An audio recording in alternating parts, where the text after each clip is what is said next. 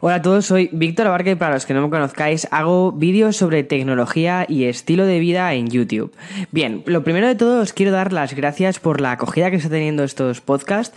Eh, creo que este es el sexto capítulo y mm, la semana anterior lograsteis una cosa que no pensé jamás que se pudiera lograr, que era llegar a los primeros puestos en iTunes o en la parte de en los podcasts de iTunes y fuimos de los podcasts más escuchados en España y en México. Me avisasteis vosotros a través de las redes sociales y de verdad quería daros las gracias porque ha tenido muy muy buena acogida. Jamás pensé, como os digo, que hubiera tanta gente que pudiera escuchar a, una, a otra persona hablar durante 30 minutos de, de cosas. Y el objetivo, al fin y al cabo, de esos podcasts es que me conozcáis un poquito más allá de los vídeos que genero en YouTube y sobre todo también poder explayarme aún más del contenido que hago ahí en los vídeos. Y bien, lo que hoy os quiero traer es un tema que me parece bastante curioso, que es la guerra de los servicios de streaming. Parece que es algo en lo que estamos ahora mismo inmersos, eh, cada vez salen más servicios de streaming, cada vez hay más contenido para ver, ya sea Stranger Things en Netflix o ya sea Westworld en HBO y van saliendo cada vez nuevos servicios o vamos escuchando nuevos rumores como por ejemplo que Disney también se quiere meter en esto o incluso que Apple también está haciendo su propia estrategia de contenidos audiovisuales. Entonces hoy os quiero hablar un poquito de esto y os quiero contar también cuál es mi opinión y las series que veo en los servicios en los que estoy suscrito porque obviamente no podemos estar suscritos a todo y tenemos que seleccionar. Yo creo que uno de los primeros servicios que salieron fue Netflix y creo que muchísima gente se metió en Netflix porque era como una especie de buffet libre. Pagabas una entrada y podías comer todo lo que tú quisieras. Esto ha hecho que haya cambiado muchísimo la forma en la que consumimos el contenido audiovisual. Ahora ya no pensamos en comprar, por ejemplo, una serie en formato físico, en Blu-ray o en DVD, a menos que seas muy muy fanático de esa serie. Simplemente quieres consumirla y ya está. Y lo haces a través de un servicio de suscripción. También creo que ese tipo de servicios han terminado con una cosa bastante negativa que había en España, no sé cómo será en otros países, pero por ejemplo en España eh, yo crecí con todo el auge de la eh, redes P2P, de compartir ficheros, de compartir vídeos y había pues muchísimo tráfico de eh, series ilegales que te pasaban tus amigos y a veces era la única forma de poder llegar a este contenido creo que todo esto, creo que Netflix, creo que HBO lo que han hecho en gran parte ha sido terminar con toda esta red de tráfico de archivos ilegales porque al fin y al cabo por una cuota bastante baja puedes acceder a muchísimos contenidos. Y luego si quieres ya estirar un poquito más la gallina de los huevos de oro pues quién no tiene una cuenta compartida con algún amigo y os dividís los gastos. Si eres mm, como yo, al final eh, lo que haces es pagar tú y que lo vean cuatro. Pero bueno, eso ya es caso aparte. En fin, Bien, Netflix surgió justo en el calor de California cuando estaba todavía en auge el servicio de préstamos de DVDs, cuando existían todavía estos blockbusters donde tú ibas y alquilabas tu película en DVD. Lo que propuso Netflix era algo diferente. En lugar de tener un sitio físico en el que la gente fuera y sacara su película para la semana, lo que hacían era te suscribías a su servicio y tenías un catálogo y pedías una película y ellos te la enviaban a casa. Bien, así fue como empezó Netflix. Sin embargo, de ahí al salto en digital tampoco tardaron demasiado tiempo y fue uno de los primeros servicios en cogerse gran parte del pastel del servicio de streaming. Actualmente Netflix ha sabido apostar muchísimo en cuanto a contenido propio y tiene series que son increíbles como por ejemplo Stranger Things o incluso Marvel, un montón de series de Marvel como Daredevil o la nueva que van a sacar de The Punisher que tiene pintaza, series también de contenido propio donde han arriesgado muchísimo y han puesto a personas como por ejemplo las hermanas Wachowski en su dirección para hacer series como Sense8 una, una, serie que también ha marcado bastante, que fue 13 razones y que me gustó mucho, de hecho voy a hablar luego un poquito de ella, o también Orange is the New Black. Posiblemente Orange is the New Black es de las primeras series que escuché que la gente veía en Netflix y que se enganchó bastante a ella. Fue yo creo que de las primeras y de hecho fue por lo que yo empecé con Netflix. Bien, quiero hablaros que esta semana justo me terminé Stranger Things, la segunda temporada, me ha gustado muchísimo, aunque cuidado, no va a haber spoilers en este episodio, ¿vale? En este podcast, no va a haber spoilers, así que tranquilos. Lo único es, los que hayáis visto la segunda temporada de Stranger Things, creo que vais a pillar algunas cosas. Bien, eh, me ha gustado más la primera temporada que la segunda temporada de Stranger Things, bastante más. Creo que tiene una serie de errores y sobre todo que creo que cambian bastante de registro. Si la primera temporada de Stranger Things tenía pues una especie como más de estilo de terror y cosas así, la segunda es como más de acción y quizás abre la puerta a aún más temporadas. No lo sé, dejádmelo en comentarios a ver qué opináis sobre esto. Me parece bastante curioso cómo han dado este giro y sobre todo cómo este proyecto que pensaban que iba a ser un proyecto más chiquitito está terminando, o sea, está siendo uno de los contenidos originales de Netflix que mejor funciona en la plataforma. Luego también Netflix es bastante famosa por sacar muchísimas series y cuando no gustan a la gente se las cargan rápidamente y no tienen ningún problema. Eso fue lo que pasó con Sense8, que Sense8 la primera temporada funcionó bastante bien, aunque tenían un presupuesto que era altísimo y, era muy caro porque es una peli, es una serie que está, o sea, tiene calidad de peli, o sea, tiene, es una pasada, buenos actores, unas buenísimas directoras, buenísimas guionistas, eh, unas escenas flipantes y la primera temporada funcionó bastante bien, no funcionó espectacularmente bien, pero lo suficientemente bien como para que sacaran una segunda temporada. Sin embargo, cuando sacaron la segunda temporada, a la semana o a las dos semanas dijeron que no iban a, sacar una tercera temporada, que cancelaban la serie. Se montó un revuelo bestial con esto, pero al final lo que ocurrió es que Netflix dijo, bueno, venga, tenemos que poner un fin a esto y vamos a hacer una especie como de capítulo especial de dos horas para eh, poder cerrar al menos todas las tramas. Bien, eh, creo que he escuchado esta semana que de hecho este capítulo mm, se va a alargar a una temporada 3 completa, así que mira, yo que me alegro, como dicen por ahí, eh, porque me está pareciendo, estoy, estoy todavía en la segunda temporada, no la he terminado, eh, pero me está gustando mucho. Y no la terminé porque cuando dijeron que no iban a continuar con la serie, dije, mira, lo dejo aquí, lo dejo en este punto, porque si no van a terminar con la serie y me van a dejar un montón de hilos ahí por ahí dispersos, pues mira, prefiero dejarlo cuanto antes, porque para qué, para perder 4 o 5 horas más de mi vida si me lo van a dejar ahí a medias. Pero como van a cerrarlo, pues mira, quiero terminarme esta segunda temporada. Em, también una serie que, recomiendo y que me gustó muchísimo y que es un contenido original de Netflix fue 13 razones. 13 razones es un drama de instituto de una chica, Hannah Baker, que se suicida y deja una serie de cintas y en las cintas, digamos, culpa eh, a una persona sobre el motivo de por qué se suicidó.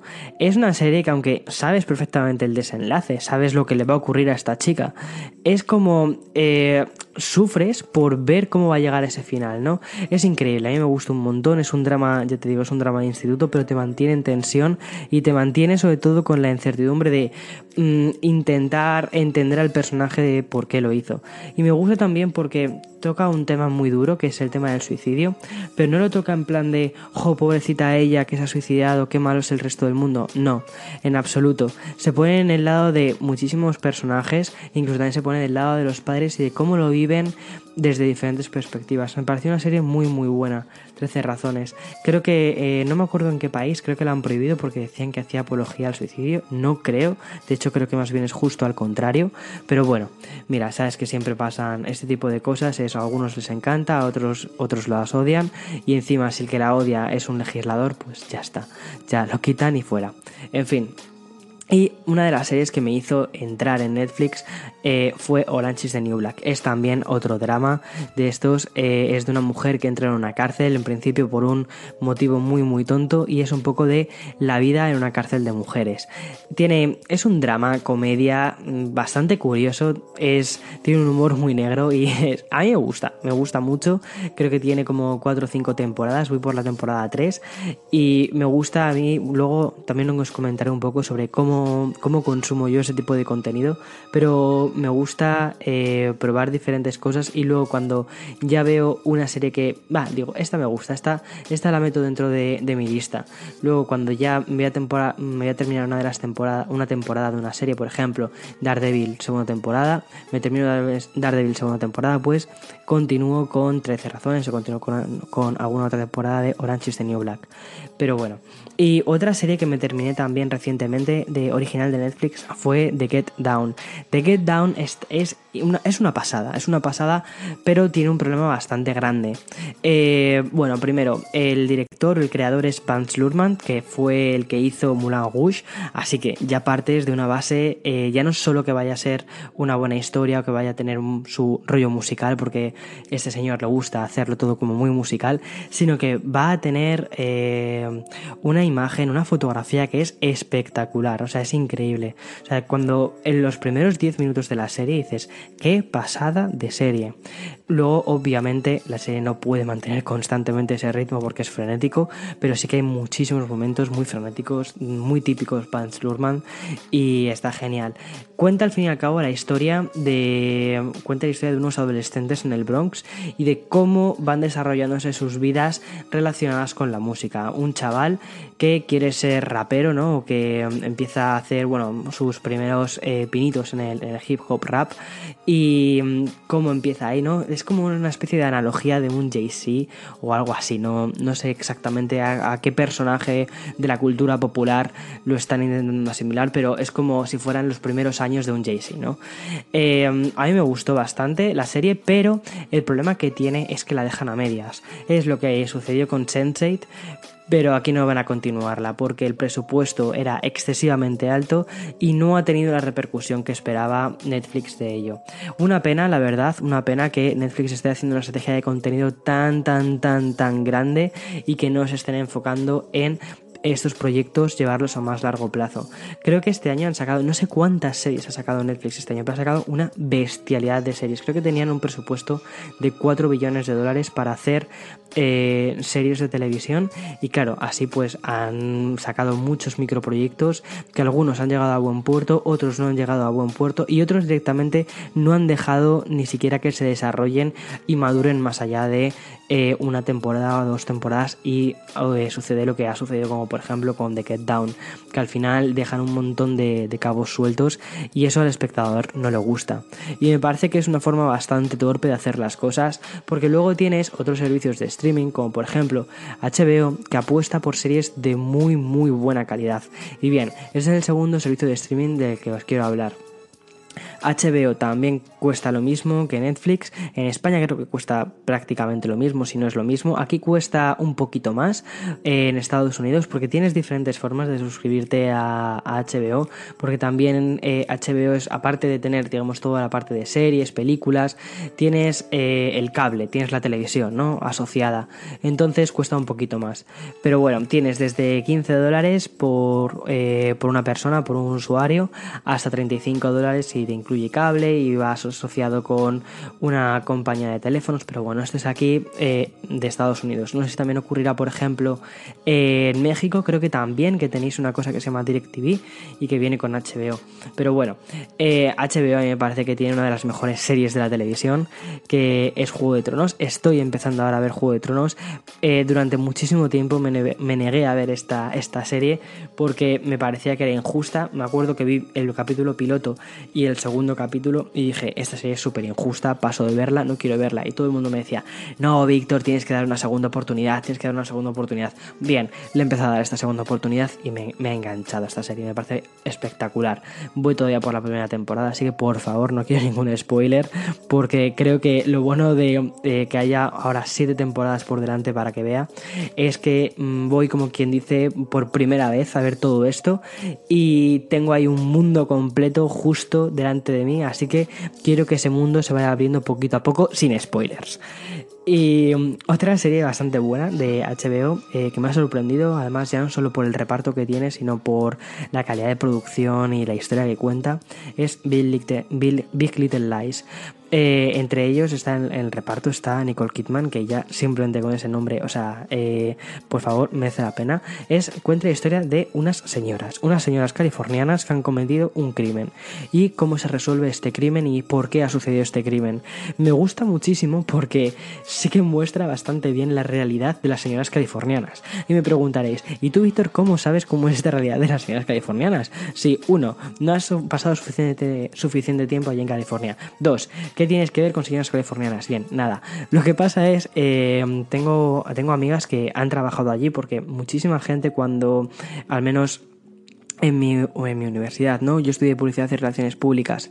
Gente, eh, amigos, compañeros que han salido de, de, publicidad y no tenían trabajo, no había becas, no había... Pues dijeron, bueno, vamos a meternos a babysitters porque así aprendemos un poco de inglés, estamos durante un año, vivimos una experiencia diferente en otro país diferente, tienes que únicamente, bueno, pues cuidar a los hijos de, de señoras californianas durante un año y, y ya está.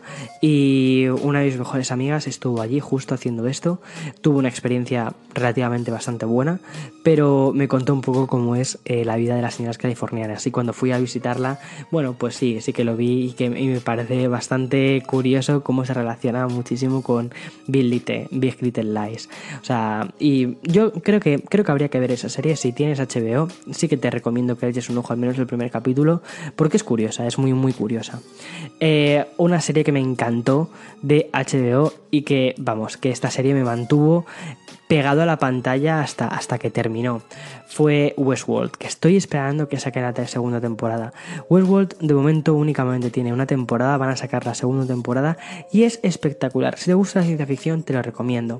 Básicamente te pone eh, una historia donde hay una especie de parque temático. Tú imagínate un parque temático gigantesco, ¿vale? Pero lleno de animatrónicos. Está ambientado en el oeste y tú, por ejemplo, como, como persona normal, eh, llegas a ese parque de atracciones y puedes hacer lo que te dé la gana. Literalmente lo que te dé la gana con esos animatrónicos. Puedes matarlos, puedes mantener relaciones con esos animatrónicos, puedes crear tus propias historias y tiene una inteligencia artificial muy muy buena. Entonces ya veis por dónde va, ¿no? Ya veis por dónde va la serie, con inteligencias artificiales, con animatrónicos, con eh, animatrónicos que creen que realmente existen, que, tienen, que creen que tienen conciencia, que creen que tienen pensamientos.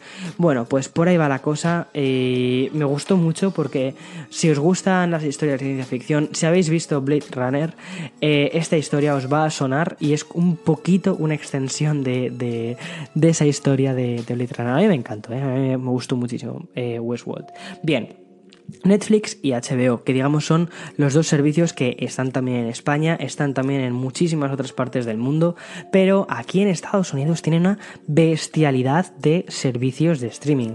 Me ha llamado muchísimo la atención cuando vine aquí, decir, Dios mío, qué cantidad de cosas tienes aquí para elegir. Tienes Netflix, tienes HBO, tienes Hulu, tienes Amazon Prime Video y como te decía, ahora están hablando de Disney, que parece ser que dentro de muy poquito van a sacar uno, y también un servicio de streaming de Apple que se rumorea que también lo van a sacar. De hecho, 9 to 5 Mac, que es una web que saca bastantes filtraciones, justo a lo de este tema. Pero de ahí se sabe bastante, bastante menos y parece que está mucho más en pañales. Bien, Hulu, ¿cómo funciona Hulu? Hulu, yo creo que, bueno, eh, creo no, es la más barata de todas. Cuesta 5,95 eh, dólares eh, al mes, o sea que está bastante bien. Y también tiene muchísimas series de contenido propio. Quiero recordar que Hulu empezó como una especie de alternativa económica en la que tú únicamente, o sea que no hacía falta pagar, sino que podías ver eh, series y cada X tiempo te aparecía un anuncio, te tragabas ese anuncio y hasta una especie como de Spotify sin pagar el premium, como el Spotify Free, ¿no? Que ves tus anuncios y ya está. Entonces creo que por ahí es por donde ha ido Hulu.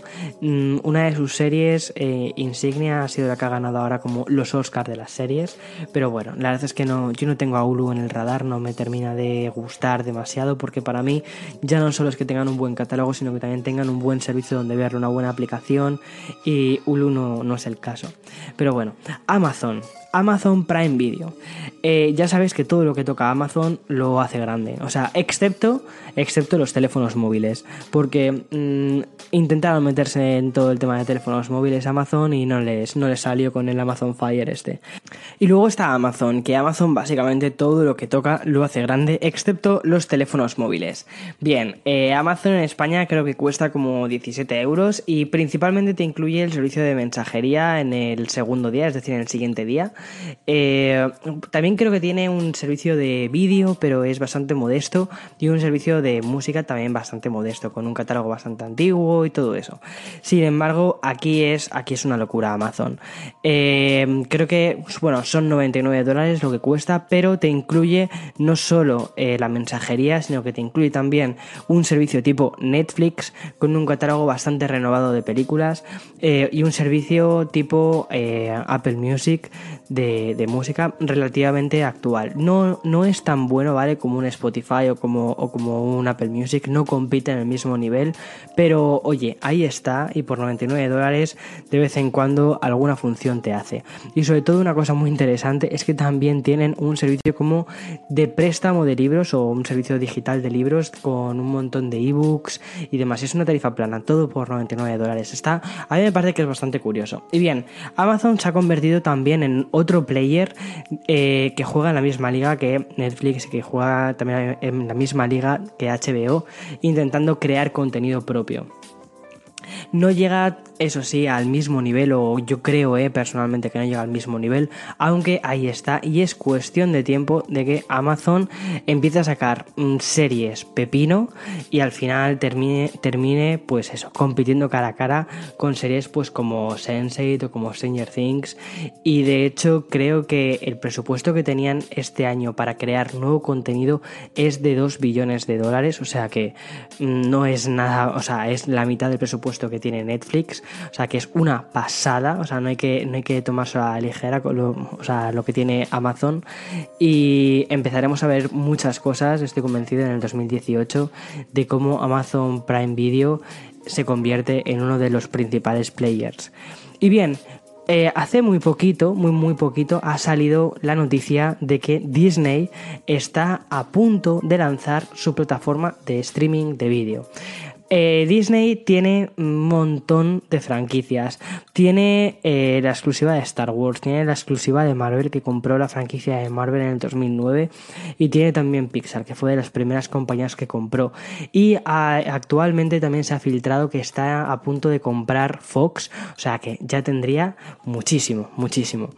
Como sabéis, eh, muchas series originales de Netflix, como por ejemplo Daredevil, tienen personajes de Marvel.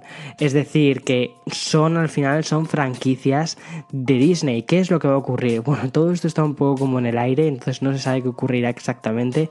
Si todas estas series, por ser de, de Marvel, se irán a la plataforma de Disney o si estarán en ambas plataformas, tanto en Netflix como en Marvel. Pero lo que sí que sabemos es que películas como por ejemplo Star Wars, que estaban antes en Netflix han desaparecido del catálogo de Netflix y se supone que saldrán en exclusiva en el catálogo de Disney.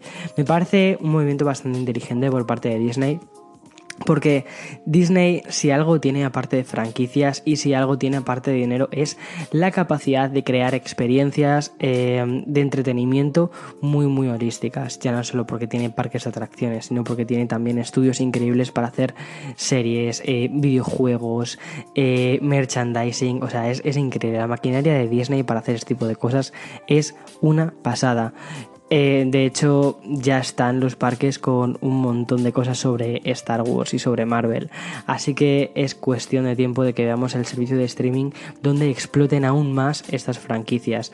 Yo siempre he dicho que Disney, eh, el principal producto de Disney ya no son solo las series. O sea, no es lo que te hacen, no es solo una película, no es solo Pixar, no es solo, por ejemplo, Buscando a Dory, ¿no? Sino es todo el merchandising que te saca de, Buscando a Dory, de una película.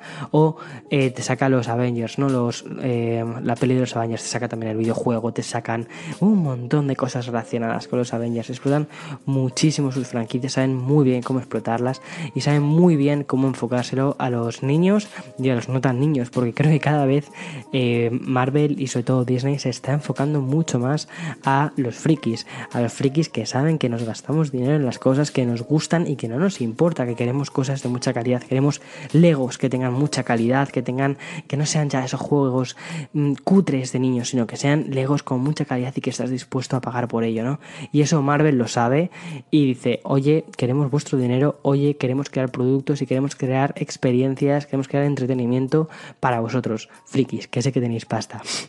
y bien, y como os decía antes, ya por último, también Apple se quiere meter en todo este juego, está haciendo, se han filtrado que están haciendo un montón de contratos eh, a grandes eh, productores de series y de hecho hace no mucho cogieron a alguien de Sony Pictures, o sea que poquito a poquito se van a ir metiendo ahí y tienen una plataforma, tienen un producto que me parece que es, mm, vamos, bestial y que me parece curioso que no hayan desarrollado más, que es el Apple TV. Entonces, partiendo del Apple TV, ¿por qué no haces que ese Apple TV no sea únicamente un producto de hardware, sino que sea un servicio, sino que sea eso, a un Apple TV y que ahí tengas un montón de series en streaming, que pagues, por ejemplo, una cuota similar a la de Apple Music, es decir, otros 9 euros, o que tengas una cuota combinada de Apple Music más eh, Apple TV, todo, por ejemplo, por 16 eh, euros. Un ejemplo, ¿eh? O sea, sería, vamos, sería chapo. Y creo que muchísima gente entraría ahí, entraría en ese juego de decir, oye, me compro un Apple TV y pago mi servicio de suscripción y tengo todo. Tengo películas, tengo... Mm, además, ellos son unos grandes a la hora de hacer sus, sus, estrategias de contenido, saben muy bien cómo establecer lazos con otras empresas. Y además que la Apple TV es una pasada, es un, al final es un hub eh, donde puedes tener otros servicios, no solo servicios, sino también otros servicios, como por ejemplo es un iPhone o como el iPad, ¿no? Que puedes tener Apple Music, pero también puedes tener otros servicios de música, de suscripción, pues algo así y bien hecho me parece que, o sea, yo creo que hay que prestarle mucha, mucha atención también a lo que va a hacer primero Disney y segundo lo que va a hacer también Apple con su estrategia de contenidos con su Apple TV. Eh, o sea que más o menos te acabo de hacer un mapa en 20 minutos sobre cómo está toda la guerra de los servicios de plataformas de streaming, que me parece muy curioso. Pero claro, con tantísima locura, ¿Cómo ves tantas series? Bien, yo no lo sé cómo lo hace la gente, yo no lo sé. O sea, yo alucino cuando mis amigos me dicen, ya me he terminado esta serie, ya me he terminado esta otra. Es una pasada. Si conoces algún truco, dímelo. Yo lo único que conozco son los maratones, pero eso de verdad que no es sano. Yo os voy a contar un poco lo que yo hago, que es, eh, por ejemplo, sacar una nueva serie, ¿no? Es decir, Netflix anuncia que va a sacar Glow. Eh, lo veo en las marquesinas, lo veo en un montón de sitios, digo, venga, va, me pica. Voy a buscar, voy a buscar Glow a ver cómo es. Me veo el primer, el primer capítulo. ¿Que me gusta? Venga, pues me veo un segundo capítulo. Y quizás estoy viendo Juego de Tronos al mismo tiempo. ¿eh? Quizás estoy, eso, estoy ya eh, metido en la segunda temporada de otra serie y tal. Pero digamos, hago ese pequeño parón para ver, para dejar a ver si esta serie está bien o no está bien. Y mm, si me gusta, perfecto. Lo que hago es paro la serie y digo, bien, la meto en mi lista. Meto un globo en mi lista. Cuando me termine de ver la serie que me estoy viendo ahora mismo, eh, continúo con Glow o continúo con la lista y luego vuelvo a empezar eso desde el capítulo 1 y ya está. ¿Que me tengo que volver a ver el capítulo 1? No pasa nada. Puedo en lugar de vermelo completo hacer un pequeño barrido porque si no hace mucho que me he visto el primer capítulo pues hago un barrido de imagen para ver un poco más o menos cómo era y, qué cosas no me acuerdo y los detalles que no me puedo acordar pero así es más o menos como, como funciono yo a la hora de ver series. No sé cómo funcionáis vosotros, ya te digo, si, si conoces algún truco déjamelo por ahí por, por comentarios. Sé que hay mucha gente que se pone a ver series y lo ponen la velocidad en 1,5 por, que eso me parece que es un poco eh, demasiado. Que dices, joder, si es que al fin y al cabo eso es entretenimiento, o sea, esto se supone que es disfrutar de lo que te están poniendo delante de ti. Entonces, eh, ¿para, qué ¿para qué tener la necesidad de consumirlo súper rápido y de forma express? No, esto hay que disfrutarlo, esto es de ir despacito viéndolo y descubriéndolo. Bien, a mí es, es lo que me parece en cuanto a series. Pero bien, Así es un poco cómo está, cómo está esto. Yo debo reconocer que hace mucho tiempo que no compro un DVD ni compro un Blu-ray. Antes era un fanático de comprar este tipo de cosas cuando era adolescente. Nunca me ha gustado copiar y nunca me ha gustado usar servicios P2P. Reconozco que obviamente he utilizado, yo creo que todo el mundo ha utilizado servicios de P2P para poder ver sobre todo pues, pues películas muy independientes o a mí siempre me ha gustado mucho el cine independiente y antes no había tantísimas plataformas de cine independiente como Filming, que es otra, es otra plataforma, ¿no? No había tantas cosas como esto, entonces la opción que tenías y sobre todo cuando eras adolescente que tienes pocos recursos económicos, que tienes poco dinerillo y dices, jo, es que me quiero ver esta peli de Lars von Trier y no la encuentro en ningún sitio, pues venga, va, pues te la descargas. Pero hace muchísimo tiempo, bueno, y ah, lo que os decía también, eso sí, cuando podía comprarme una peli, me la compraba porque es que para mí tener esa peli, tener esa carátula, tener, o sea, coger el disco, meterlo dentro del Blu-ray, a mí eso me encantaba, esa experiencia. Pero es verdad que he perdido cada vez más esa necesidad y que ahora mismo un servicio de streaming eh, me parece que es increíble y sobre todo porque no tienes que ir cargando con discos. Y ahora además que he cambiado, pues eso, he hecho tantísimas mudanzas en tan poco tiempo, me viene genial no, no tener nada de esto. Todos los Blu-rays y todas las pelis las doné hace mucho tiempo a una, a, una biblioteca municipal. Les dije, mira, aquí tengo todo este catálogo eh, aquí está para vosotros. He conservado muy poquitas pelis que quizás sí que mm, son más de mi infancia o son algunas rarezas que, me, que sí que me gusta, me gusta conservar y las tengo en casa de mis padres y las tengo metidas en una caja, lo cual tampoco tiene ningún sentido. Así que mm, si no las tengo en Netflix o si estas pelis no están en HBO o en otros catálogos, estoy pensando en, en volver a adquirirlas, que eso sí que es un poco, me da un poco de pena volver a tener que adquirirlas, pero en, en digital, que además te ahorras bastante dinero en digital respecto al formato físico y lo puedes llevar siempre contigo y tienes ahí tu catálogo. Yo creo que nos tendríamos que acostumbrar cada vez más a tener catálogos digitales en lugar de tener catálogos físicos. También creo que las empresas deberían facilitar ese tipo de cosas, por ejemplo, ya no solo en películas, sino también en videojuegos. No tiene ningún sentido, por ejemplo, ahora te coges, te compras un juego y únicamente te viene lo que es el, el disco, no el Blu-ray, para que lo conectes y además se descarga una actualización de, internet y únicamente el, DVD el, o el Blu-ray sirve como para comprobar que sigues teniendo el disco en tu posesión, pero lo que hace es descargarse entero el juego en, el, en la propia eh, memoria de la PlayStation o de la Xbox. O sea, no tiene ningún sentido. Yo creo que tendríamos que consumir más formato, formato digital en lugar de tanto formato físico, eh, porque ya no, no ofrece tanto valor el formato físico como antes. Pero da pena eh, también que si un juego no te gusta, no hay una forma de devolverlo, no hay una forma de realizar ese intercambio, porque es cuesta lo mismo o incluso a veces cuesta más el formato digital, sobre todo en juegos, que en formato físico, y luego no hay una forma de si no te gusta devolverlo o mm, pasárselo a otra persona. Y eso, eso también se lo tendrían que hacer mirar las empresas si quieren que todo este servicio, todo, todo lo digital funcione. Pero bueno, esto es otro tema que da casi, casi, casi para otro podcast sobre cómo, cómo mi, digamos, todo mi ecosistema digital, que me parece también un tema bastante interesante para hablar en otro podcast. dímelo si, te parece interesante, si no te parece interesante, pues nada, busco otro tema de conversación para el siguiente podcast y ya está. En fin, eh, hasta aquí el podcast, ya han sido casi media hora de podcast, me parece una pasada haber hablado durante tantísimo tiempo, yo encantado, eso sí, ya sabéis que me encanta hablar.